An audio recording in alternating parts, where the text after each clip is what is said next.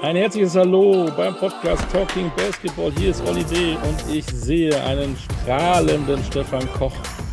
Der freut sich über das, was in der Basketballwelt so passiert. Stefan, grüß dich. Hi. Grüß dich, Olli. Ja, vielleicht sagen wir das gleich mal vorab. Also unseren heutigen Podcast zeichnen wir auf Freitagabend nach dem wirklich sensationellen deutschen Halbfinalsieg gegen äh, die USA. Und ähm, ja, ich glaube, ich bin nicht der Einzige in Basketball Deutschland, äh, der angesichts dieser Leistung und dieses Erfolges gute Laune hat. Krass, krass, krass. Und da habe ich mir so gedacht, mein Gott, letzter riesen, riesen Erfolg bei einer WM war ja vor über 20 Jahren. Da würde ich ja gerne mal mit einem drüber reden. Aber kannst du mir diesen Wunsch mal erfüllen? Na klar. Nein, echt? Natürlich. Wir, wir haben heute jemanden im Podcast, der war dabei. Nein. Er ist, ein Bronze, ist ein Bronzemedaillengewinner. Und nicht nur das, der hat 2,5 auch noch EM Silber gewonnen. Ach, hör auf. Was ein Ja. Super. Wie, du machst mich glücklich. Ja. Ja. Das ist, äh, ich weiß nicht, ob ich dich glücklich mache. Unser Gast wird dich wahrscheinlich glücklich machen. Ja, ich habe dich noch nie glücklich gemacht. Ach doch. Oh, Mit deiner selten. Präsenz ab und zu am Telefon oder auch so, wenn wir uns sehen, machst du mich immer glücklich, Stefan. Aber das gehört nicht hierher. Oh. Das ist der Harmonie-Podcast, den machen wir dann wieder auf einer anderen Tour. Wir reden heute über Basketball und wir reden über die WM und da macht das Spaß, ähm, tatsächlich mal zurückzublicken, wie war das eigentlich damals? Und vielleicht kann man ja auch Parallelen zu heute äh, irgendwie ziehen. Das wäre doch irgendwie ganz cool. Ja. Aber wen haben wir denn jetzt Ja. da? Kannst du uns mal. Ja, wir haben- mal die Frage der, der, der Fragen. Die müssen wir auch heute stellen. Die, die Frage der Fragen. Lieber Gast, hast du einen zweiten Vornamen? Nein. Ey, da geht's ja schon gut los. Kennst du mich schon, jetzt kennst du mich schon so lange. Ich weiß nicht, ich glaube, du hast auch sicherlich schon einen Personalweis oder Reisepass von mir gesehen. Also ich weiß nicht, dass du das nicht, dich nicht daran erinnern kannst, dass ich Doch, nur da- einen Namen hatte, also Da, keinen da, das weiß ich, aber das ist die Standardfrage, mit der wir diesen Podcast hier Ah, eröffnen. ah, okay. Nein, ich habe keinen Zweitnamen. Stefan, wenn du, wenn Ja. du dürftest, welchen zweiten Vornamen würdest du denn unseren Gast gerne geben wollen? Gibt es einen, der zu ihm passt? Ich würde ihn, wenn ich ihn jetzt so sehe, ähm, Doppel-R machen. Rübezahl wäre für mich sein zweiter Vorname aktuell. Hotzenblotz kommt auch gut rüber. Ja, Leute, ihr, ihr könnt das noch nicht sehen, aber er hat sich heute ähm, vor lauter Basketballfieber sich nicht rasiert, sieht sehr männlich aus heute. Hätten die Amerikaner alleine Angst gehabt, wenn er heute auf den Court gegangen wäre, so mit seinem Aussehen, glaube ich.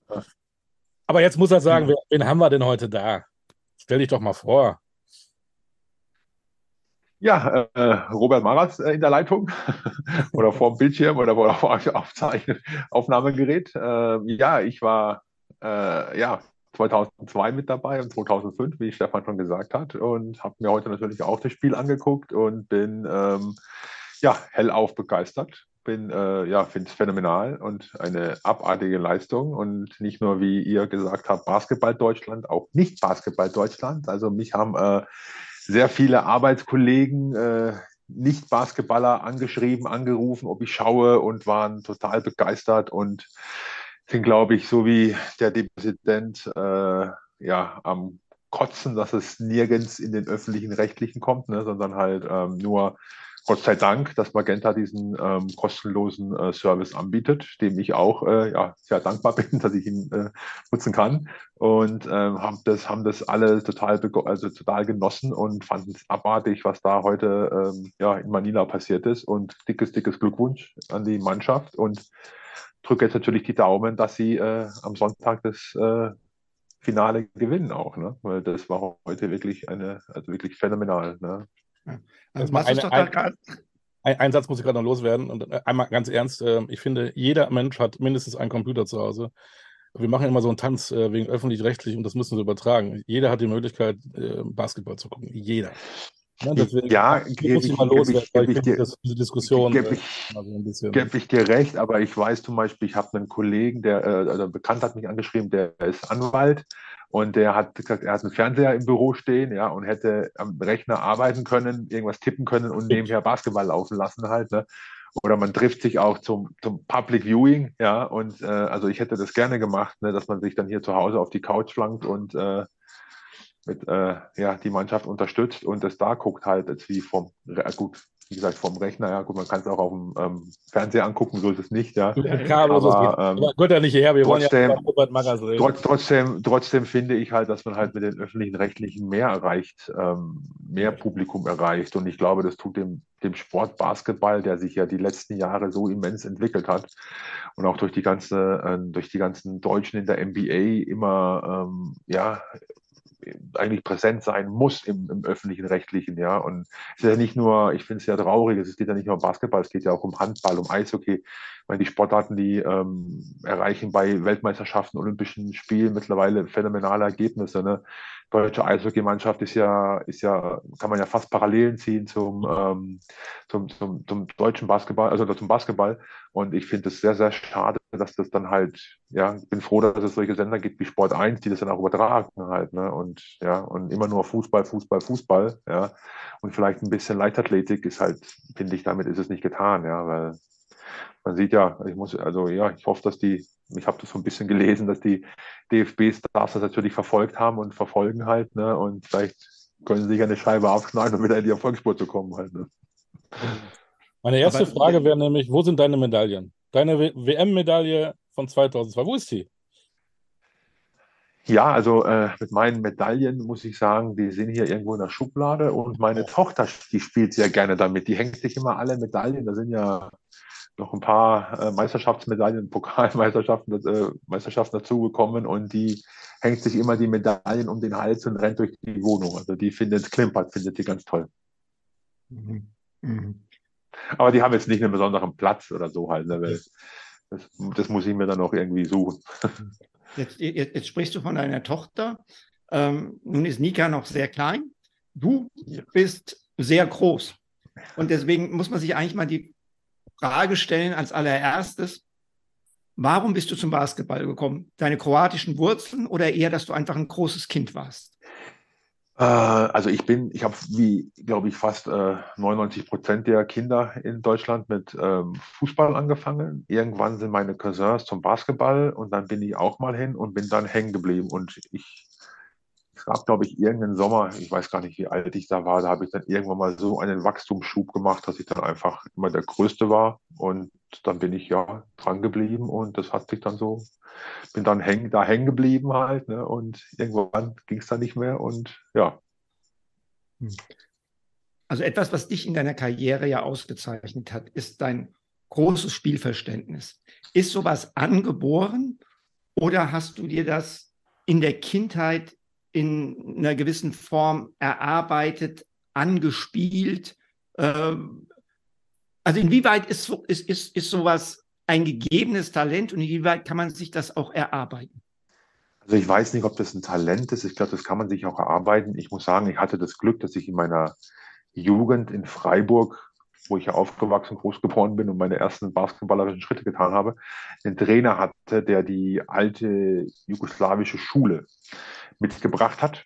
Und ähm, wir haben dann damals auch dann immer mal so gespielt, dass wir Position getauscht haben, je nach Gegner, dass wir dann halt die, der Center durfte dann aufbauen, oder ja, nicht den Ball vorbringen, soll der, soll der Center nicht, soll ja nicht dribbeln, aber dass wir dann halt die Position getauscht haben und wir haben halt nicht nur den typischen, ähm, den typischen, ähm, ja, das Center Moves trainiert, sondern auch Flügel, Flügel und Aufbau ähm, Training gemacht oder ja, ähm, die Positionen trainiert und ich glaube, dass man das dann halt dann auch so antrainieren kann. Und ja, wie du ja sagst, ich glaube, das war schon so, ja, meine Stärke oder habe das halt ja mitgebracht und dass mir das auch dann wirklich ja geholfen hat, ne? diese, diese harte Jugo-Schule, sage ich mal. Ja, ich meine, heute sagt man, ja, das ist ein Skillset vom, vom Seven-Footer auch, auch, dass er den langen Wurf treffen kann. Warst du so gesehen deiner Zeit sogar schon ein Stück voraus? Das weiß ich nicht. Wie gesagt, damals war es ja mehr so der Center und dann Korb, der ist groß, der soll Korb spielen.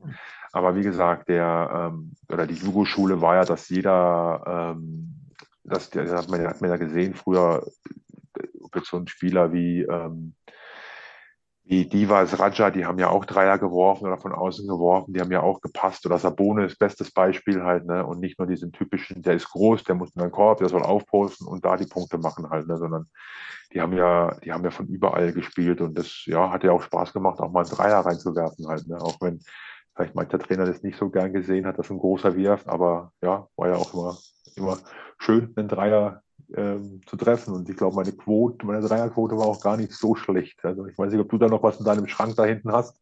Eine alte Statistik von mir.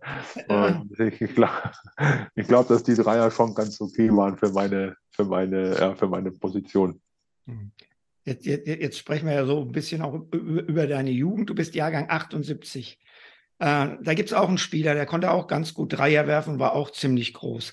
Kannst du dich noch daran erinnern, wann, wo und wie du das erste Mal auf Dirk Nowitzki getroffen bist?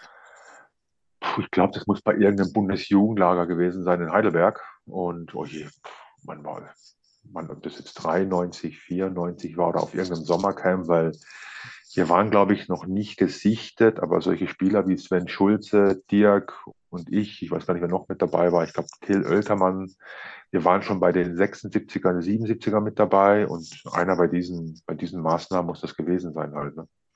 Mhm. Und er hatte damals ja schon, er hat ja damals schon ähm, eher so die, ja, drei, vier gespielt halt, ne? Und hat halt auch von außen geworfen und ja, Mhm. Konnte er damals schon sehr gut. Also. Hast du da gespürt, dass äh, ihr mit dieser Gruppe, die ja, ja, dann das Sven Schulze noch genannt, dass, dass ihr eine gemeinsame Nationalmannschaftskarriere vor euch haben könntet, dass ihr ein besonders talentierter Jahrgang seid. Äh, und letztendlich wart ihr ja auch dann in der Nationalmannschaft bei diesen großen Erfolgen zusammen, die drei Namen, die du jetzt genannt hast, also Sven, Dirk und du.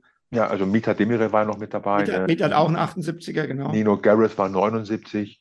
Aber ich glaube, das war bei den, also damals war es ja Junioren, hieß es ja, oder Junioren waren wir ja damals. Hm. Ich glaube, das hat sich da noch nicht so abgezeichnet, dann eher schon äh, 1998 war das, glaube ich, mit den 76ern U22.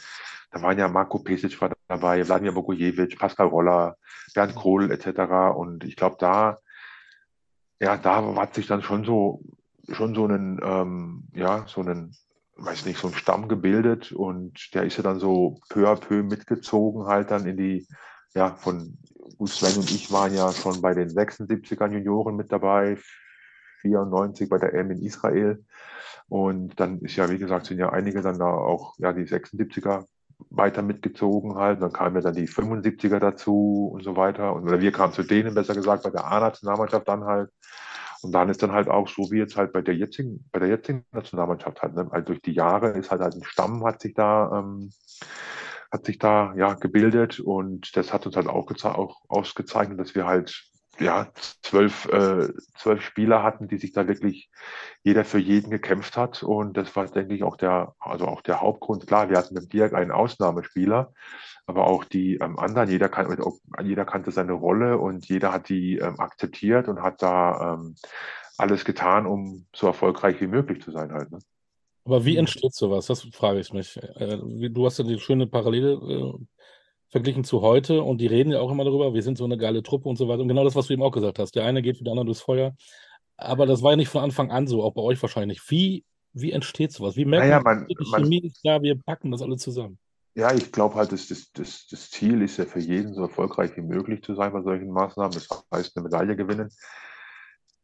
Damals war es ja bei uns so, ich glaube, das fing ja alles dann so an, Ende, Anfang 2000, als der Detmann kam, der hat ja dann ja so ein bisschen die, die älteren Spieler dann ein bisschen, ähm, ja, hat er halt dann aussortiert, hört sich jetzt zu negativ an, aber die haben dann, glaube ich, halt dann ihr, ihre Nationalmannschaftszeit ging dann dem Ende hin und hat dann halt die jungen Spieler hochgeholt und dann hat sich das dann halt so eine, so, eine, so eine Gruppe gebildet und das war immer ein Klassentreffen, Familientreffen, wenn man da zur Nationalmannschaft kam. Und man kannte sich ja auch schon, wie gesagt, von von äh, ja, Jugend, Jugend, äh, vielleicht im Jugendbereich, man spielt Meisterschaft, man spielt gegeneinander, man spielt ähm, gegen Landesauswahl, man spielt bei Bundesjugendlager gegeneinander, man spielt im Verein gegeneinander, man und dann hat man kennt sich ja auch und man versteht sich super und dann hat sich das halt alles, ja, dann wächst man zusammen und wie gesagt, jeder hatte den, das gleiche Ziel, erfolgreich wie möglich zu sein und wir hatten dann auch Trainer, die das ge, ge, ja, gefordert haben oder gefördert haben, ja, und das war ähm, denke ich auch, das war auch der, der, also der Hauptgrund, warum wir so erfolgreich waren. Und das sieht man jetzt. Weil, ich meine, ich muss jetzt den Gordy zitieren. Ne? Der Gordy hat immer gesagt, was tut mehr weh, wenn dich einer mit der offenen Hand ohrfeigt oder ob er dich fünf Leute auf dem Feld ne, mit der Faust kriegst eine verpasst. Ja, da kam der Psychologe in ihm hoch und hat da vollkommen recht. Und das, wie gesagt, das sieht man jetzt. Und ich finde das also wirklich grandios, wie die Jungs da spielen und nie aufgeben. Und egal, auch, auch solche Leute wie jetzt Nils Giffey oder der David Kramer, die nicht so viel spielen und trotzdem da mittendrin sind und unterstützen und anfeuern. Und das ist, ist auch wichtig für eine Mannschaft, ne, dass jeder seine Rolle akzeptiert. Und das war bei uns auch so. Ne. Klar, wir hatten mit Diak den absoluten Superstar, dann kamen Okulaja, Femerling, Pesic etc. Aber die jungen Spieler, die neu dazukamen, die haben einfach ähm, die Rolle akzeptiert, haben sich den Hintern aufgerissen, durften mal mehr, mal weniger spielen und ja, wir waren erfolgreich und das war halt einfach, ja, macht ja dann auch Spaß, ne? wenn man gewinnt ist es schöner, wie man verliert. Ne? Frag mal die Amis, wie es denen heute geht. Ne? Die haben sicherlich auch viel Spaß, aber gewinnen halt nicht. Das sagt man normalerweise auch, ähm, gerade beim Mannschaftssport, auch ein Trainer ist dazu da, um eine äh, Einheit zu bilden, weil ja nicht vielleicht alles so funktioniert. Das haben wir bei euch früher gehabt und auch jetzt, dass es ja eine Einheit ist. Was ist denn dann die Aufgabe des Trainers? Dass es nicht zu locker, zu leicht wird, dass er dann wirklich ab und zu mal da reingreift und sagt, Leute, nee, ich glaube, also, reinbringt? Ich glaube, jetzt ist es nochmal anders wie damals. Ich glaube, die Jungs, die wissen, die hatten ja, die haben ja jetzt wie viel, vier, fünf, sechs NBA-Spieler oder mit, mit NBA-Erfahrung, ne? Und das hatten wir damals halt nicht. Ja, und wir hatten den Dirk und wir haben, ich, ich weiß nicht, ob man wirklich sagen kann, dass wir, dass wir gerechnet haben, dass wir WM Dritter werden halt. Ne? Wir wussten, wir haben ähm, 2001, da war ich nicht mit dabei, aber da fing es ja schon an, dass man auch an sich geglaubt hat, ja, dass man sieht, Basketball Deutschland kann auch erfolgreich sein, ja, nicht immer nur um die Plätze, gut 93 waren wir Europameister, aber danach war halt nicht mehr so viel Erfolg da, ja. Meiner Meinung, Stefan, verbessere mich, ne? du bist da ja äh, länger nee, nee, dabei. Nee, nee, nee. Also, also zwischen 93 und dann dem, dem, dem vierten Platz bei der EM 2001 war Vierter 2001, ne? Ja. Ja, genau. Nee, da, dazwischen ist nicht, ist nicht wirklich was passiert. Es gab die, es gab vier, nee, äh, Quatsch, 94 gab es die äh, WM-Teilnahme, wenn man Europameister war, ne?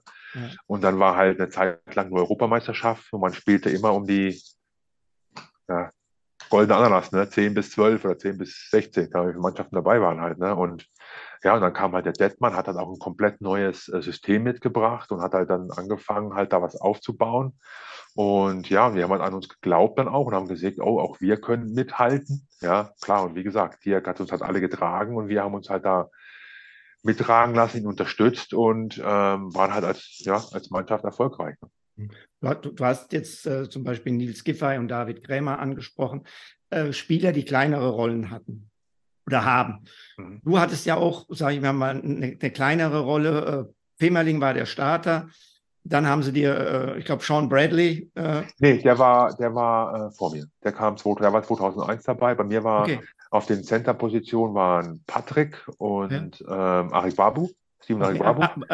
Bradley war gar nicht dabei 2002? Nein, 2001 war das einzige Turnier, wo der Bradley, Bradley dabei war. Okay, genau. aber, aber okay, es war Patrick, es war Steven, du warst mehr oder weniger, sag ich mal, der dritte Große. Mhm. Ähm, wie schafft man das? Du hast jetzt Krämer und Giffey positiv erwähnt und alle sagen ja, du hast das auch so positiv gehandelt. Wie schafft man das, obwohl man ja eigentlich spielen will, positiv für die Gruppe zu sein, aber bereit zu sein, wenn der Coach sagt, Robert, geh rein? Naja, es ist ja, also für mich war es ja klar, gut, ich habe Patrick vor mir, ich habe Steven vor mir. Ich habe mir im Training den Hintern aufgerissen, ich wollte in die Mannschaft, ich kam rein und wusste, dass meine Rolle relativ klein sein wird oder war. Und man muss das halt auch akzeptieren. Ja, das habe ich akzeptiert. Klar war ich nicht immer glücklich, muss ich auch ganz ehrlich sagen. Natürlich will jeder spielen, ja, und jeder will auch nicht nur die ja, fünf Minuten im Schnitt haben, sondern viel mehr spielen halt. Ne? Und aber ja, ich habe es akzeptiert und ähm, habe halt so gut wie möglich unterstützt von der Bank aus. Ja? Und ja, ich meine, das machen die Jungs super, ja. Weil man, mal spielen sie halt mehr, mal weniger. Es kommt auch auf den Gegner. Man hat ja, es muss ja, der Giffey hat ja bei der, bei, ich fand ihn bei der EM zum Beispiel sehr, sehr stark. Er hat ja Spiele gehabt, wo er super gespielt hat. Ne? Und dieses Jahr hat er halt mit, ja, mit, ähm, mit Obst, mit, ähm, mit ja, Wagner und Bonga halt Leute auf seinen Positionen, die vielleicht ja, besser sind, hört sich so negativ an den Nies gegenüber, ja, aber halt eine, eine größere Rolle haben halt. Ja. Und wie gesagt, man muss es akzeptieren, man kann nur fünf spielen, manchmal halt auch nur acht oder neun oder zehn, ja, und die letzten zwei, die haben halt die ja, Garbage Time, die Garbage Time halt. Ne? Aber ich finde, wie gesagt, ich fand es heute, die waren da mitten, also super mit dabei und haben da wirklich, ich finde das also phänomenal, ne, die Jungs. Also, wie gesagt, es ist schon auch erinnert mich so ein bisschen an, wenn man das so die Bilder sieht, an 2002 und 2005 halt. Ne? War bei uns genauso halt. Ne? Wir hatten jetzt, ich habe mir mal letztens mal diese, dieses Highlight gegen Spanien angeguckt, wo wir das ähm, ins Halbfinale, einge, ins, äh, ins Finale, Finale eingezogen, 2, 5, ja. Finale eingezogen sind, ne? wie wir da alle aufs Feld gerannt sind. Ja, das ist, das ist ein Moment, ne? wenn man denkt, so, ja, wann, ja gut, jetzt ist es, jetzt ist es, glaube ich, die Wahrscheinlichkeit höher wie damals bei uns, ne, dass man halt, äh, wenn man gesehen hat, zum Beispiel wer 2005 welche namhaften Spieler, NBA-Spieler bei den ganzen äh, anderen Nationen mit waren, ja, die wir ausgeschaltet haben, ja, mit dabei waren, ne, und wo wir uns einfach, ja, wir haben einfach als Mannschaft immer aufgetreten und haben es aus der Halle geschossen halt, ne? Ja. Aus haben sie nach Hause geschickt, ja. Ich meine, ihr war 2002 ja auch wirklich dicht am Finale dran. Also das Halbfinale gegen ja. Argentinien war ja eine enge Kiste. Ähm, ich weiß, du bist jemand, der immer gute oder sich gut an Dinge erinnern kann. Hau doch mal ein, zwei Anekdoten vom Turnier 2002 raus. Jetzt verlangst du was von mir, Stefan. Ja, wenn ich einem zutraue, dass er, dass er da noch irgendwas, irgendwas Lustiges rausholt und sich da an, an ein paar Kleinigkeiten erinnert, die ein bisschen zum Schmunzeln anregen, würde mir niemand Besseres als du einfallen. Oh je, gute Frage. Naja, ich meine, wir hatten ja immer, wir hatten ja immer sehr viel Spaß, auch so abseits des, ähm, abseits des, abseits des Trainings und des Spiels, ne, dass wir ja auch mal zusammen feiern waren und haben da den Abend genossen und natürlich haben wir auch mal einen Durst getrunken. Ne? Ich glaube, das ist heutzutage mit den neuen Medien gar nicht mehr so möglich wie damals. Ne? Das hat da, glaube ich, damals keinen interessiert, ob wir da jetzt irgendwo besoffen waren oder nicht halt. Ne? Und nee, aber wir haben dann schon, so wir sind dann nach, nach Indianapolis gefahren und wollten natürlich auch ähm, schon eine gute Rolle spielen halt, ne? aber ja, so ad hoc muss ich eigentlich sagen, fällt mir jetzt gerade gar nicht, gar nicht mehr so viel ein. Du hast eben angedeutet, dass ihr auch in Indianapolis mal besoffen wart. Habe ich das richtig verstanden? Ja, also wir haben ja nicht, man hat ja nicht jeden Tag gespielt, das war ja schon ein langes Turnier. Ja, und? War Hochleistungssport. War man, war, man, war man auch mal weg, hat da mal einen getrunken. Man, man sitzt da, man, ich weiß gar nicht, so eine Vorbereitung auf so ein Turnier, ne, das beginnt ja schon im Juni und dann ist es gefühlt im Juni mit der mit der ähm, individuellen ähm, Vorbereitung. Man kriegt Trainingspläne und bereitet sich auf, die, auf das Trainingslager vor. Dann das Trainingslager und irgendwann muss man auch mal, kann man halt nicht nur das Hotel, Hotelzimmer sehen, da muss man auch mal rausgehen in irgendeine Bar oder mal zum Abendessen gemeinsam oder in, in, teilweise in Gruppen oder wie gesagt, oder gemeinsam. Und dann trinkt man auch mal was zusammen halt. Ne? Ich glaube, Stefan kann sich ja auch noch ganz gut erinnern, glaube ich, da warst du ja mit dabei, wo wir in, äh, in Dubrovnik waren, oder? Wo ja. dann, wo man dann, wo man ja. dann auch mal zusammen, wo die Trainer plötzlich aufgetaucht sind im Restaurant, wo wir Spieler waren halt, ne? Und hat dann trotzdem zusammen eingetrunken halt, ja? Und haben dann die, die Kroaten nach Hause geschickt, nachdem wir die Mazedonier geschlagen haben, ne? Ich, ich, ich, ich darf daran erinnern, Robert, es war in Kroatien, in dem äh, Heimatland deiner Eltern und du warst so happy, dass wir ja. die Kroaten in Dubrovnik geschlagen haben, dass du uns dieses wundervolle äh, einheimische Getränk Slivovitz, uns Coaches, oh. an den Tisch gebracht hast, und zwar in rauen Mengen. Das, äh, Olli, glaube ich, kein Wort. Stefan, glaube ich, alles. glaube ihm kein Wort. Doch, das hätte, hätte er damals, hätte er damals mehr, hätte er damals mehr getrunken, hätte er jetzt keinen Husten, weißt du? Ja, ja, ja. Ich, ich, ich huste nur, um ein Olli ein Zeichen zu geben, dass das Ganze stimmt. Verstehst du? Dieses Husten ist, ist ein Geheimcode zwischen Olli nein, und mir. Nein, aber, aber das gehört ja damit dazu. Ne? Ich meine, das war ja, ich meine, wir haben die Kroaten in, in Kroatien geschlagen. Ich meine, das war ja auch ich weiß gar nicht, was für eine EM-Qualifikation, ne, wo wir es, war, es, war, es war irgendein wichtiges Quali-Spiel. Wir waren auch irgendwie auf dem Trip, du, du, sagst, wir waren vorher, glaube ich, in Mazedonien. Mazedonien, genau, ja, wo die Halle, wo die Halle ja so rappevoll war. Ne? Ja, das ja. war ja auch so ein, oder alle, alle geraucht haben und dann stehen da in dieser kleinen Halle da an diesem See, da dieser Ochrid-See, ne, wo da genau. Passen da irgendwie 3000 Leute rein, es sind 8000 drin gefühlt, ja. und, und, dann, und, und, da haben doch irgendwelche NATO-Fahrzeuge vor unserem Hotel patrouilliert, ne? Ja, ja, irgendwas, da war ja, ja, wann war das denn? 2000 und? Ich weiß es nicht mehr. Es ist so lange her. Ja. Es ist so lange her. Ja, nee, das ist, also nee, und solche Sachen, das sind also Geschichten, die erlebt man als Mannschaft. Und ich glaube auch, dass die Jungs jetzt da in Manila oder in Japan auch vorher auch mal zusammen an einem freien Tag oder auch den Geburtstag darauf angestoßen haben. Und ich glaube, das braucht man auch. Auch so wächst man ähm, als Team zusammen. Und der Gordy zum Beispiel, jetzt muss ich da eine Anekdote erzählen, damals in Frankfurt, da ähm, der Gordy wusste genau, dass wir donnerstags, da gab es einen, ähm, einen Club, da lief sehr viel, so ja, immer donnerstags äh, Oldschool-Hip-Hop.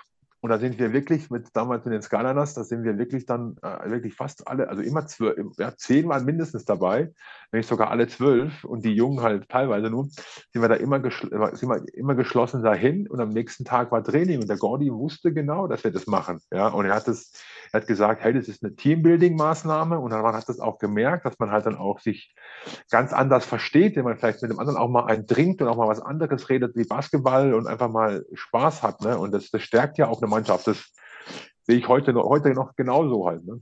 Hm. Ja, vor allem, solange das Training nicht wirklich drunter leidet.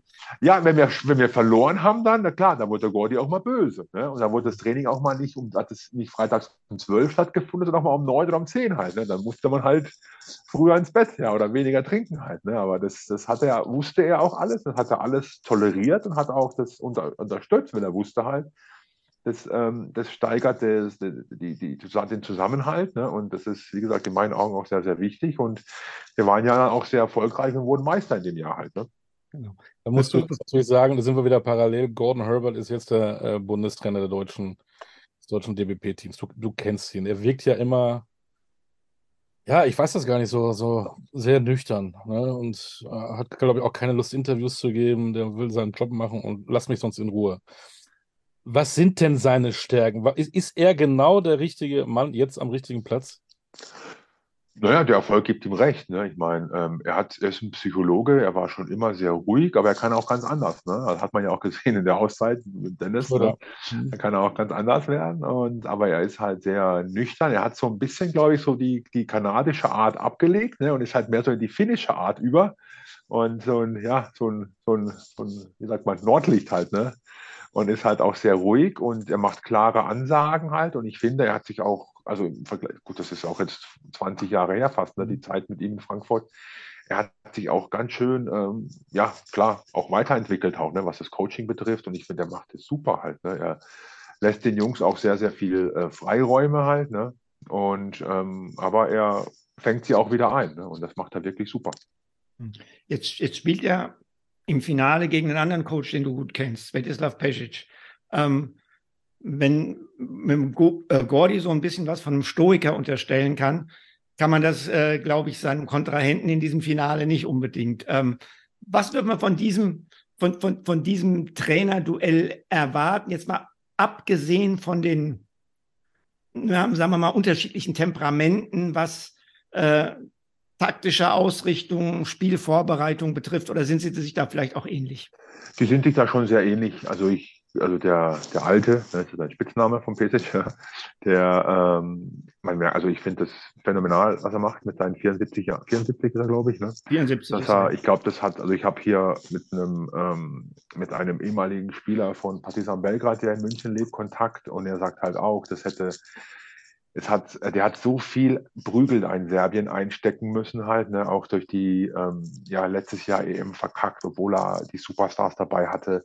Dann ist er mühevoll in die, durch die, gerade, also, ja, durch halber, halber, halber Punkt, glaube ich, oder halber Korb hat ihm das gerettet ne, gegen die Türkei, dass sie sich für die ähm, WM qualifizieren. Dann haben ihm so viele Spieler abgesagt und ich glaube, dass das ein Rie, also das, ist, das hat keiner in, in dem Basketball, dann sagen ja selbst Land des Basketballs, nennen, sagen sie immer, Serbien, ähm, hat keiner erwartet. Ne? Und ich glaube, das ist für ihn auch eine Genugtuung. Und ich, ich habe leider, leider wenig äh, volle Spiele von den Serben gesehen, aber ich finde, das ist so typisch seine, seine ähm, hat er sich nicht geändert. Er tut die Mannschaft wirklich perfekt, auch mit seinem Trainerstab perfekt auf, die, auf den Gegner einstellen.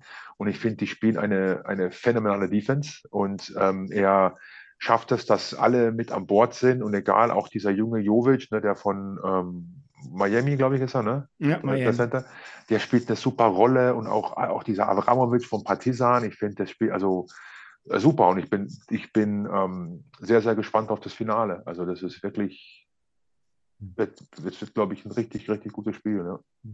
Ich glaube nicht, dass es so ein hohes Ergebnis wird wie heute, aber äh, das wäre trotzdem sehr, sehr interessant, weil ich glaube, dass das mehr Defense geprägt sein wird, wie jetzt das, ähm, das Spiel gegen die, ähm, gegen die Amerikaner. Mal eben eine kleine Pause für euch, aber hier eine kurze Werbeunterbrechung, denn wir freuen uns sehr über unsere neue Partnerschaft mit Replay Basketball. Das ist der Online-Shop für Basketballer. Dort bekommt ihr wirklich alles, was ihr für diese wunderbare Sportart benötigt. Schuhe, Trikots oder die Ausstattung für Training, Spiel und Freizeit, einfach alles. Und damit ihr euch draußen genauso über diese brandneue Kooperation wie wir freuen könnt, bekommt ihr exklusiv 10% on top auf das gesamte Sortiment. Nutze den Code TalkingBasketball-10 bei deinem Online-Kauf und schon hast du dein super Schnäppchen. Also einkaufen bei Replay Basketball und Podcast hören bei Talking Basketball. Besser geht's doch nicht, oder? Apropos hören, dann machen wir mal weiter mit unserer aktuellen Folge. Machen wir mal den, den Schwenk zurück zu dir und deiner Karriere. Pesic ist eigentlich das perfekte Stichwort, weil 1998 bist du äh, von Freiburg nach Berlin gewechselt. Damals das Programm, damals letztendlich auch wahrscheinlich das Programm für junge Spieler. Warum ist es dir aber da nicht gelungen, dich wirklich durchzusetzen? Ja, gute Frage. Also ich war zwei Jahre dort und ähm, ich hatte, glaube ich, auch andere Erwartungen und ich muss sagen, das erste Jahr. Welche Erwartungen hattest du denn? Weil du sagst, du hattest andere Erwartungen. Ja, ich hatte damit auch mit mehr Spielzeit gerechnet. Er hatte mir auch, muss ich ehrlich sagen, was anderes ähm, ja, versprochen oder zugesagt. Und dann kam Patrick ja noch dazu, Gerd Hamming war da, ähm, und dann war meine Rolle halt dann der dritte große und durfte dann halt ein paar Spiele spielen. Und dann im, ähm, im zweiten Jahr war ich dann mehr bei Lichterfelde im Einsatz, im Farmteam von Alba Berlin. Und da hatte ich dann ähm, mit, auch im ersten Jahr, da war ja Micha Demirel noch da, Nino Garris, Isan Mikakbaze, Sven Schulze, Stipo Papic, Spieler, die ja auch dann später mit dabei waren in der Nationalmannschaft. Und, ähm, und das zweite Jahr habe ich dann hauptsächlich dann ähm, in äh, Lichterfelde gespielt unter Muki Motapcic, was mir dann sehr, sehr geholfen hat, muss ich ehrlich sagen, weil da hatte ich dann auch dann wieder, ja, richtig Spaß am Basketball, weil wir einfach da auch, wie gesagt, eine super Truppe hatten und auch gut, auch bei Alba hat man eine super Truppe, das muss man auch ehrlich sagen, weil da haben wir auch sehr, sehr, ja, waren auch eine Einheit und da waren auch dann Spieler, selbst die Familie hatten wie Rödel, Hamming, ähm, Alexis etc. waren dann abends auch mal mit. Gut, der Henrik jetzt weniger, aber die anderen halt schon und das war auch immer ganz, ähm, ja, immer ganz lustig mit den anderen halt. Ne? Und aber das zweite Jahr in Lichterfelde, das hat mir wirklich da, das hat war super, da sind wir ja auch aufgestiegen mit Lichterfelde damals und dann ähm, kam dein Anruf, Stefan. Ja. Dann kam dein Anruf. Ja. So, und dann sind wir, sind wir beim nächsten Schritt. Frankfurt. Fast fünf Jahre in Frankfurt. Richtig. Die Meisterschaft 2004 hast du schon angesprochen. Ähm, da hast du aber, als es um die Wurst ging, daneben gesessen und zugeschaut wegen deines Kreuzbandrisses. Hatte, genau. hatte, hatte diese Verletzung einen massiven Einfluss auf deine Spielerkarriere? Na, wer weiß, was gewesen wäre, hätte ich mich nicht verletzt. Das Jahr fing super für mich an. Ich kam von der EM natürlich auch sehr frustriert 2003. Wir sind ja ausgeschieden. Mhm. Uns Ziel war ja, dass wir uns, oder unser, nach 2000, nach der Medaille 2002 haben wir ja auch mal dann dieses Selbstvertrauen gehabt. Wir haben, glaube ich, auch eine sehr, sehr, ähm, eine sehr erfolgreiche Quali da gespielt. Ich glaube, wir haben auch die ganze Vorbereitung war ja super ähm, vor der EM 2003. Und dann kam die EM und haben uns dann, ja, gegen Italien sind wir ausgeschieden, aber natürlich auch der Frust sehr, sehr groß. Und dann kam ich wieder, dann sind wir auch dann, äh, bin ich dann auch direkt ins Trainingslager mitgefahren, soweit ich mich noch erinnern kann. Und dann war halt auch, ja, so schnell wie möglich mit der Mannschaft sich finden halt. Und dann kam leider dann im Dezember das Spiel in, auch in meiner Heimat Kroatien, ne, in Zagreb, wo ich mir dann das Kreuzband gerissen habe im Dezember. Und dann war halt, ja, war dann schon klar, dass halt die Saison für mich gelaufen ist und dass ich mich auf die neue Saison vorbereite. Und ja, und dann haben wir, haben wir es bis ins Finale geschafft ne, und wurden deutscher Meister damals. Ja. Hm. War schon sehr hart, muss ich ehrlich sagen, weil zum Ende hin hatte ich gedacht, na, wer weiß, vielleicht kann ich ja noch mal. Das waren dann halt vier, fünf Monate nach Verletzung, aber ich wollte dann kein, wir wollten kein Risiko eingehen, dass ich damit dann nochmal verletze und habe dann halt gesagt, nee, die Saison ist für mich gelaufen. Und ähm, ich bereite mich auf die neue Saison vor. Und ja, wie gesagt, die Anfang, Anfang die Saison 2003, 2004 lief ja, finde ich, für mich sehr gut. Da habe ich gut angefangen, auch in der, ich weiß nicht mehr, wir, damals hieß es, glaube ich, noch ULEP Cup oder wir haben Euroleague gespielt in dem Jahr. Ja, ich glaube, da haben wir auch Euroleague gespielt und das war auch, lief auch gut. Und dann kam leider das, äh, das Schlimmste für einen Sportler, eine schwere Verletzung dazu. Ne? Und das war sehr hart sehr, sehr hart. Zum Glück war es nur das Kreuzband, nicht mehr. Und ähm, ja. Kreuzband ist schon genug. Ja, ja, nee, das ist, man hat dann noch keinen Knorpelschaden, kein Meniskus, das ist alles ja. ganz geblieben. Und, und das war halt dann schon sehr, sehr bitter halt. Ne? Und da war auch Gordy eine sehr große Stütze, das weiß ich noch. Ich bin dann nämlich, wir sind gelandet, ich bin dann sofort zum Mannschaftsarzt, bin dann zum, zum, ähm, zum Kernspin und dann zurück. Der Mannschaftsarzt war ja damals in Hochheim, nee, Hof, Hochheim, Hochheim, und das war Richtung Wiesbaden raus und der Gordi wohnt ja. Dann bin ich halt danach direkt halt ja, zum Gordi erstmal halt. Ne? Und habe gesagt, ja, Kreuzbandriss. Ne? Und dann hat er mich erstmal, das weiß ich noch, da saß ich bei ihm und seiner Frau in der Wohnung halt. Ne? Und dann hat er mich erstmal in den Arm genommen halt. Ja, war halt schon sehr bitter, der Moment. Ne? Weil halt, wie gesagt, die Saison lief sehr gut für mich. Wir hatten eine gute Truppe, hat sehr viel Spaß gemacht, hatten zwei super Amerikaner mit Chris Williams und Tyrone Ellis. Und, und dann ähm, kam die Verletzung und Saison aus für mich. Ja. Du wirkst jetzt immer noch sehr frustriert. Äh, wie bist du mit Rückschlägen umgegangen? Bist du einer, der dann irgendwie ein Glas an die Wand knallt oder bist du einer, der sagt, ah, komm, scheiß drauf, ich gucke nach vorne, irgendwann geht's wieder?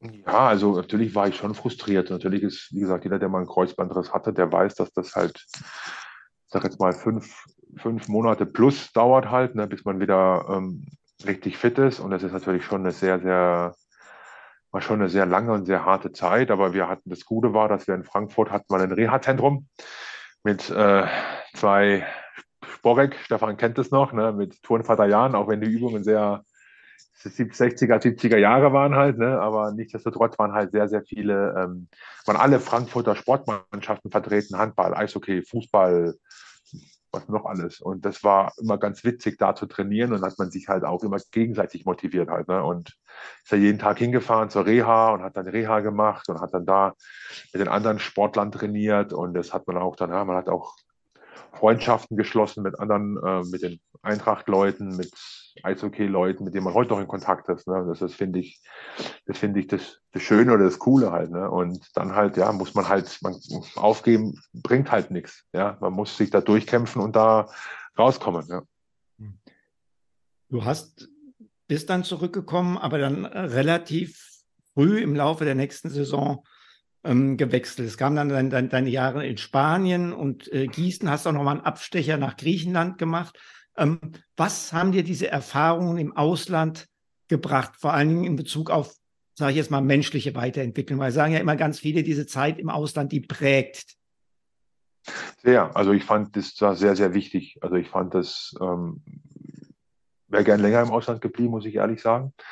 Ähm, nach, dem, nach der Zeit, nach dem nach der Saison, nach der Meisterschaftssaison, muss ich ehrlich sagen, kam mir dann ein Trainer, mit dem ich mich nicht verstanden habe und habe mich dann gewagt, nach Sevilla zu gehen. Und diese Zeit in Spanien war sehr, sehr schön, weil man einfach halt auch mal eine ganz andere Kultur kennenlernt, andere Leute, andere Mentalitäten. Und das fand ich einfach das, ähm, das, das, ja, das Schöne und das hat mich auch geprägt. Und ich muss sagen, dass es teilweise heute noch dass ich heute noch Kontakt habe mit, mit einigen von einigen Mitspielern von damals aus Spanien, aus ja, Griechenland, Griechenland und ähm, ja, auch aus der Bundesliga. Ne? Und das finde ich halt das Schöne und dass man, wenn man sich sieht, dass das halt einfach, ja, als ob man sich gestern das letzte Mal gesehen hat. Ne? Und das hat mich auch, ja, auch in meiner, ja, persönlich weitergebracht in der Entwicklung. Man bekommt auch einen ganz anderen, ganz anderes Blick auf, auf viele Sachen halt, ne? so ein bisschen diese, spanische Lockerheit, ne, dann die, die griechische Mentalität, ja, die ist halt äh, das erste Wort, was man in Griechenland lernt, ist halt alles Avrio, Avrio, ne, immer alles morgen, morgen halt, ne, und so ging es halt auch mit dem, dem Geld halt, mit der Bezahlung halt, ne, und das lernt man dann halt auch, ne, und dann halt, ja, dann sagst du, was ist mein Geld? Avrio, und dann kommst du ein Tag später, I told you, Malaga, Avrio, Avrio, ne, dann sagst du halt, ja. ja ich glaube, Stefan kennt das ja auch noch, ne, oder von Hören sagen und das ist, ja, aber es war, eine, war einfach, ja, war schön. Also ich habe das sehr genossen, da zu leben, da zu spielen, auch die Fans dort, das ist einfach, das kann man hier mit Deutschland nicht vergleichen, ne? die in Griechenland, das war Wahnsinn, das war auch ein ganz kleiner Verein, eine ganz kleine Halle und die Leute, die haben uns da gepusht und getragen, das war wirklich phänomenal. Ja. Was war, wenn du so zurückblickst, dein schönster Moment in Spanien oder in Griechenland, wenn du die Augen schließt und was kommt als erstes bei dir so in den Kopf? Och, das ist schwierig zu sagen. In Spanien waren es ja drei Vereine, ja, dreieinhalb Vereine. Ich fand einfach so die, die, die Mannschaft so, muss ich ehrlich sagen. Auch so das, das Leben dort. Ne? Sevilla zum Beispiel, das war eine wunderschöne Stadt. Ja, ich meine, ich kam genau zur richtigen Zeit, wenn ich mir dann, wir hatten im, im April, da war 30 Grad und haben in so einer Halle trainiert. Das war wie so eine Wellblechhütte. Ja, und das war, wir haben morgens um 8 Uhr trainiert, weil da, weil da konnte man nicht anders. Und abends um 9, weil das, das so heiß war schon um, um, im, im, im April. Ja, und dann auch mit den Spaniern da auf diese, da war dann Semana Santa an Ostern, diese Umzüge halt. Ja, genau, ja, ja, genau, das da mal anzugucken, da denkst du echt, du bist beim Kuckucksklan, ne? Weil die alle dann mit diesen, diesen Hüten und total mit diesen Kreuzen durch, da hat ja, es war so faszinierend, da wurde der Verkehr gesperrt, weil jede, jede, jede Kirche oder jede Gemeinde in Sevilla hat dann dieses, dieses Kreuz durch die Straßen und die Kathedrale getragen. Ja? Und, und auch dann dieses, dieses äh, Oktoberfest in, in, in Sevilla, dieses Feria de Abril, ne? dass da dann, ja, und dann auch, also es war super. Das Leben dort hat sehr viel Spaß gemacht. Und die spanische Liga, da wollen wir gar nicht drüber reden, das war einfach, ja, also war super gegen, gegen, wir haben gegen, gegen Mannschaften gespielt, damals Tau Keramika, da waren die ja noch die sind total Keramiker und hätten da fast gewonnen mit Sevilla und gegen die ganzen ja, europäischen Superstars, die ja damals in Spanien gespielt haben, gegen die zu spielen, ja, und das jedes Wochenende, ne, und das war, hat sich auch, ja, sportlich weitergebracht halt, ne. Du hast jetzt gesagt, die europäischen Superstars. Wer war dein toughster Gegenspieler? Wer war das schwierigste Matchup? Damals in, äh, ist ja Rashan Griffin, oder? Der bei, ähm, hm. der bei Bologna gespielt hat. Ich habe ja, noch Rashad Griffin. Ich habe noch, ja, das, also das war ein Monster. Ne? Das war, das war, also der, den rauszupushen, das war abartig. Ne? Das war, das war schier unmöglich. Und da muss man sagen, haben wir damals ja Euroleague gespielt, auch mit Gordon Herbert, ne, und haben gegen die Bologna-Mannschaft gewonnen. Ne? Wir damals mit, mit Marco Jaric, mit ähm, Manu Ginobili, mit haben sie haben gewonnen ne, in Frankfurt. Das, das, sind so, das sind so Highlights, die man halt nicht vergisst. Ne? Und dann halt, ja, wenn man so sich da mal so alte Statistiken anguckt, wer da alles spielt, das vergisst man ja teilweise alles. Ne? Und das ist, das ist ja wie bei dir, wenn man denkt, ja, Stefan, kannst du dich auch noch erinnern, ne? gegen welche Mannschaften wir damals gespielt haben. Ne? Das war, das war schon, also es, ja, war, war schon, ja, tolle Zeit, ja. Wenn man über den äh, schlimmsten Gegenspieler spricht, äh, was war denn so dein verrücktester Mitspieler, den du dich erinnerst, der irgendwie eine bekloppte Macke hatte, wo, wo du heute noch den Kopf stellst so, oder lachst, sagst, mein Gott. Da gab es da gab's einige. Da gab es einige. Das ist, ja, da gab es sehr viele Verrückte. sehr viele Verrückte. Sehr, sehr viele mal Verrückte. raus. nee, ja, da gab es einige Verrückte. Ja, das ist egal, In- und Ausland. Also auch ja, auch deutsche Mitspieler. Jeder hat so, jeder hat so eine, eine Macke. Ne? Ich meine, der eine, manche minimal sind der eine halt sehr groß. Ne? Und das ist, ja. Ja, du brauchst erlebt man, halt. Wir wollen ja keinen irgendwo. Äh, erlebt man halt die, die, verrücktesten Sachen halt. Ne? Ich weiß nicht. Ich habe ja auch mal einen Spieler in der Bundesliga, der ja, ich weiß nicht, ob ich den Namen sagen darf, weiß ich nicht, der dann zur, keine Ahnung, zur, zur Stuhlprobe muss, halt die Tüte bis oben hin voll macht. Ne? Dass er nicht verstanden hat, dass er immer so das Röhrchen da abfüllen muss, und er hat die Tüte bis oben hin voll gemacht, halt, hat es dem Arzt auf die Dresen geknallt halt, ne? Ja. ja. Solche Sachen halt, ne? Oder ja, dass einer irgendwie über eine Heide fährt und dann um seine Achse irgendwie 100 Meter Stacheldraht aufgewickelt hat und sich wundert, warum das Auto klappert halt, ne? Und solche Geschichten halt, ja, oder das weiß ich, wie viele von den Amerikanern besoffen gefahren sind und Unfälle hatten halt, wo man dachte, so um Gottes Willen, das wird alles irgendwie, kam irgendwie nie groß raus. Und ich muss ehrlich sagen, ich bin echt heilfroh, dass ich nicht in dieser jetzigen Zeit spiele, ne, wo du halt wirklich, wenn du ja, draußen irgendwo eine, Flasche wegwirfst, dass du sofort als Umweltverschmutzer irgendwo überall äh, stehst halt, ne? Und das ist das Beispiel oder so halt, ne? Und das, ja, damals war, ich weiß nicht, ob damals, ich bin schon froh, dass ich damals gespielt habe und nicht jetzt, aber wenn ich vom Finanziellen würde ich natürlich jetzt gerne lieber spielen halt, ne? Aber so welche, welche Freiheiten wir hatten oder welche, welche ja, Möglichkeiten hatten, das hat man, glaube ich, heute nicht mehr so. Jetzt kommen wir nochmal zum zum Abschluss deiner Karriere. Du hast noch zwei Jahre bei den Bayern gespielt in der, in der zweiten Liga. Mhm. Wolltest du da nochmal richtig angreifen oder war das so von vornherein gedacht, das ist ein Ausklang für mich?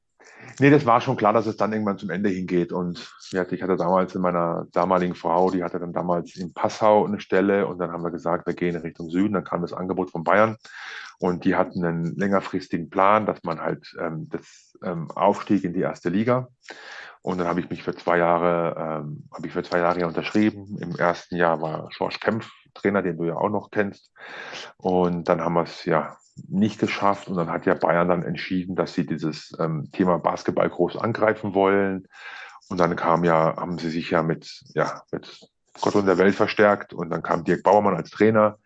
Und dann sind wir aus, aufgestiegen. Und dann war dann halt klar, dass das dann mein letztes Jahr sein wird und dass ich dann halt was normales, normales mir einen normalen Beruf suchen muss halt. Ne? Und haben natürlich auch dann den Aufstieg geschafft, haben bis auf ein Spiel haben wir alle gewonnen, gegen Würzburg, in Würzburg verloren und hatten ja auch dann dieses, dieses Spiel in der Olympiahalle, die ja ausverkauft war damals, ne? und gegen Würzburg auch. Und da hat sich dann schon abgezeichnet, dass Bayern hat da wirklich auch ja, mit der Verpflichtung von Dirk Bauermann und von, von Steffen Hamann, Desmond Green, äh, Sascha Natschfey etc dass das Ziel halt wirklich ist, dass man hier was aufbaut und ähm, Bayern München auf die europäische Basketballkarte bringen will halt. Ne? Hast du gerade so schön gesagt, da wusste ich, dass ich mir noch einen normalen Job danach suchen muss. Warum bist du nicht dem Basketball treu geblieben? Ich muss ehrlich sagen, ich, ähm, ich war dann als Trainer tätig. Ich, ähm, ich muss auch ehrlich sagen, mir hatte damals ähm, haben sie mir einen Job versprochen bei Bayern. Leider hat es nicht geklappt. Ähm, und dann musste ich mir was Normales suchen. Dann habe ich gesagt, ich, ich ja, wollte auch nicht irgendwie Manager oder Trainer werden in der ersten Liga, weil das ist ja nichts anderes wie als Spieler. Du bist jedes Jahr woanders und ich wollte sesshaft werden und das sesshaft werden war dann halt München.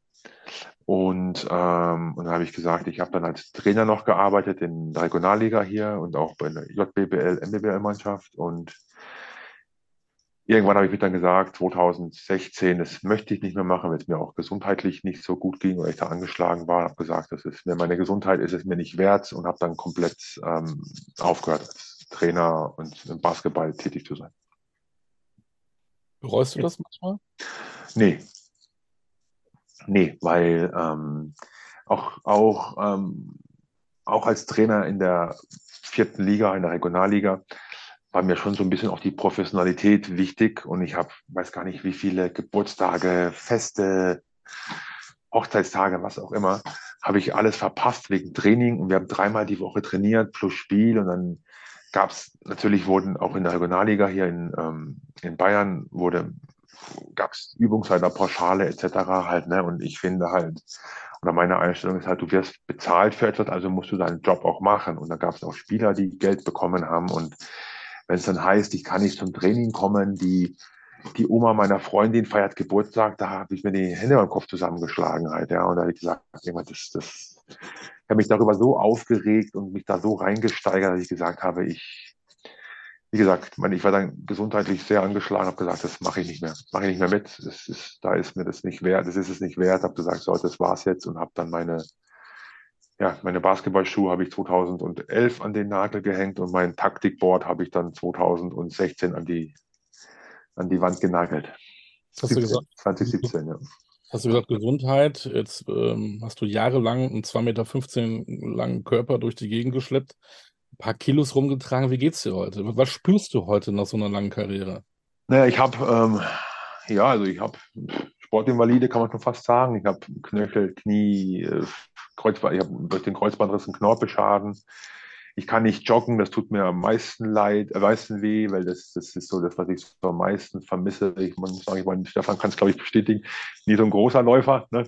aber, äh, aber nee, ich fand das, ich fand das immer so am schönsten, durch den Wald zu joggen, wenn man einfach so, wenn es geregnet hat oder wenn es regnet und dann der Wald so riecht, ja, und das, das fehlt mir schon so, ja, das Joggen fehlt mir schon manchmal, aber leider machen das die Gelenke nicht mehr mit das ist, ähm, da geht leider nichts mehr. Das Knie wird dick, das tut weh und dann ist es, muss man sich an das Fahrrad fahren, tue ich sehr viel und gehe ins Fitnessstudio und wie gesagt, meine Tochter wird jetzt, ja, das ist sehr bitter für mich, die wird am Sonntag drei und dann ist das Finale und wir haben eine Geburtstagsparty um die Zeit.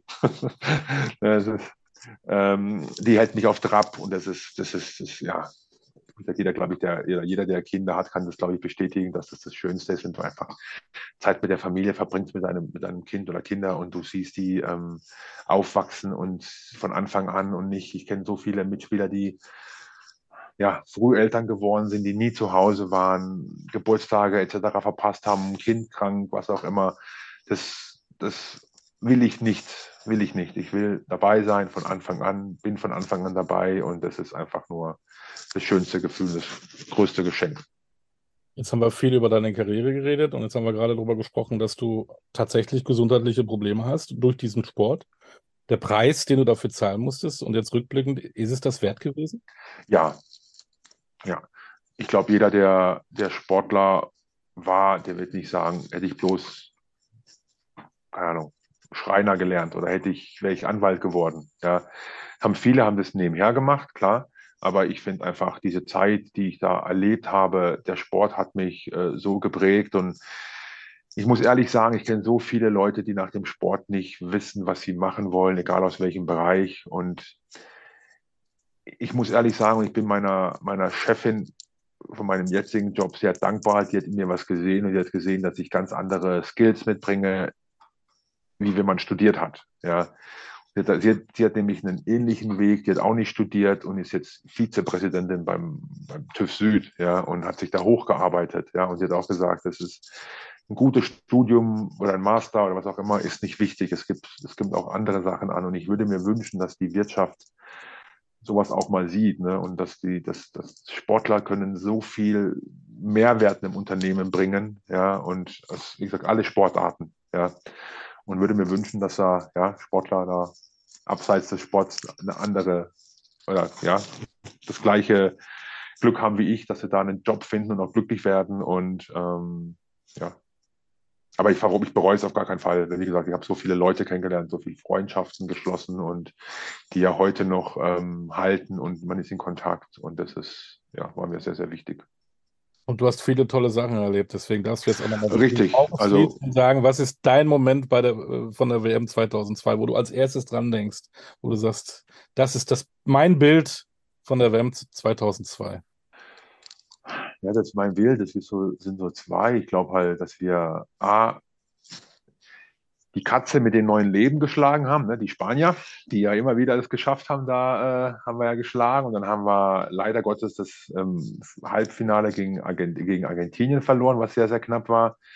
Und dann einfach, das, dass wir, dass wir, eine, ich glaube, auch, also 2002 und 2005, wir haben uns, wir haben das dann gar nicht mehr so als Niederlage betrachtet. Ne? Wir haben uns so gefreut, dass wir eine Medaille gewonnen haben, ja, dass wir uns 2005 für, ähm, für die WM in, ähm, qualifiziert haben. Das war, das war so, wir haben uns gefreut wie kleine Kinder, als wir auf diesem Treppchen standen und die Medaillen umgehängt bekommen haben halt. Ne? Und das war also abartig. Ja, das ist so ein toll, so ein, so ein, war so ein Riesengefühl. Ja. Und auch dann auch so zu sehen halt, ne, dass dann auch dann auch was dann, dass wir, dass wir, ja, muss man ja auch so sagen, ne, mit Biak gemeinsam halt oder zusammen ihm geholfen haben. Der wurde ja MVP bei der WM und bei der EM damals. Und wenn man dann da sieht, man spielt in dieser Halle in Belgrad und wir werden Zweiter und dann stehen da wirklich, wie viel passen rein, 20, 22.000 Zuschauer und klatschen dem, applaudieren dem Dirk für seine Leistung halt. Ne? Das, das dann ist man wirklich, freut sich so für ihn und ist auch klar stolz, sein, sein, sein Land zu präsentieren halt, ja. Und der Botschafter zu sein, hört sich immer so eine Floskel an, aber ist man ja halt auch. Ne? Und das ist ja schon toll gewesen, ja.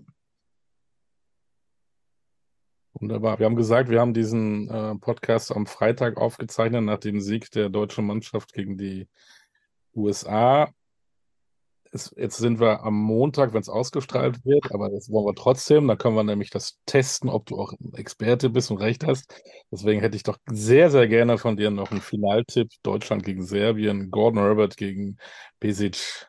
Naja, ich, natürlich wünsche ich dem, dass Deutschland gewinnt, klar. Es wird, glaube ich, ein sehr, sehr interessantes Spiel, weil ich, was ich, was ich nicht hoffe, ist, dass die Deutschen, dass, dass Deutschland die gleichen Probleme kriegt wie, ähm, wie ähm, 2000 und ähm, letztes Jahr gegen die Spanier, dass in der serbische Basketballstil nicht liegt und sie Probleme ähm, kriegen. Aber ich bin sehr zuversichtlich, dass die Jungs wirklich die Goldmedaille holen, weil man merkt wirklich, die glauben dran, die wollen das unbedingt. Klar, jede Mannschaft will das, ne, aber das ist wirklich eine Mannschaft und ich bin echt guter Dinge und wünsche es den Jungs, dass sie Weltmeister werden. Halt, das gab es noch nie und ich hoffe, dass dann hoffe ich sehr, ich klopfe mal auf Holz, dass die Weltmeister werden, dass das vielleicht auch mal den Basketball in Deutschland auch mal ja andere oder mehr Türen öffnet halt, ne, und dass auch der DBB endlich auch mal daraus Kapital schlägt und dass der Basketball in Deutschland an Popular, Popular,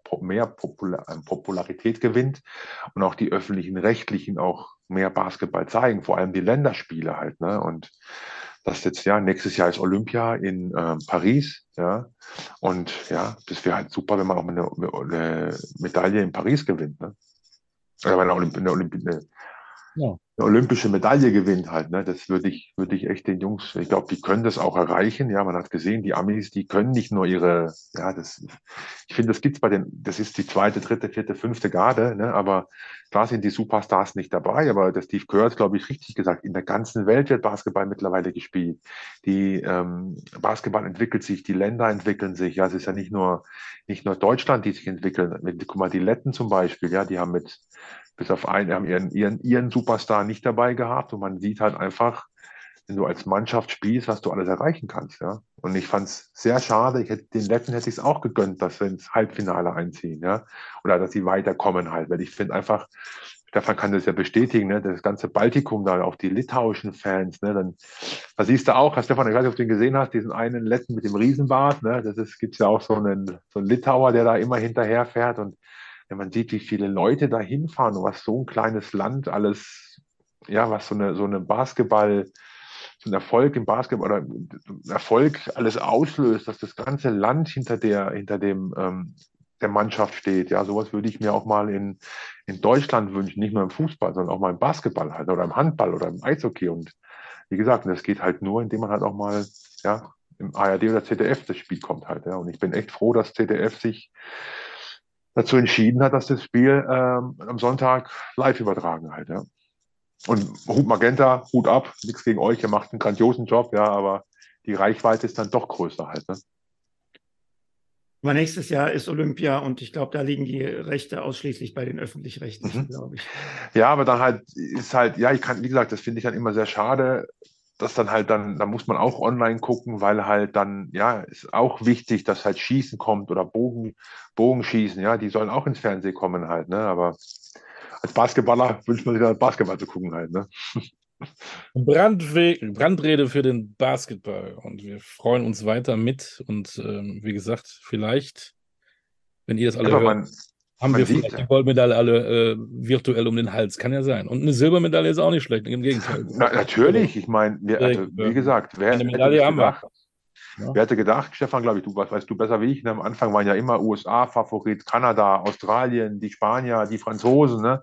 Ich glaube, dass so die Deutschen, ja, hat man da schon, die haben an sich geglaubt, aber so wirklich hat, glaube ich, im Basketball Deutschland nie, keiner daran gedacht, dass sie wirklich ins Finale vorstoßen, wenn man ehrlich ist. Ne?